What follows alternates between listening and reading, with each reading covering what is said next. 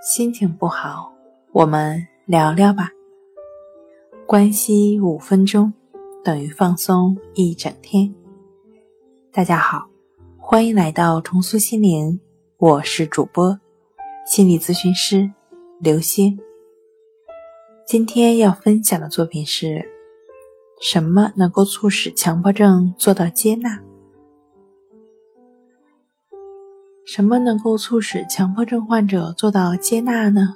通常是一些社会支持系统，是家人的鼓励，是伙伴的支持，是朋友帮忙解的围，是周围人的认可和接受，是周围人不再笑话自己，是不再受别人的影响，是受到谁的或者环境的保护。是我们有了安全感，是老师的权威性，是自己不再压抑，是释放压抑后带来的痛快，是压抑的东西符合了社会认可的情理和文化而得到释放，是与患有一起带来的安全感，是对抗导致的无奈之举，是对抗到最后的必然，是物极必反。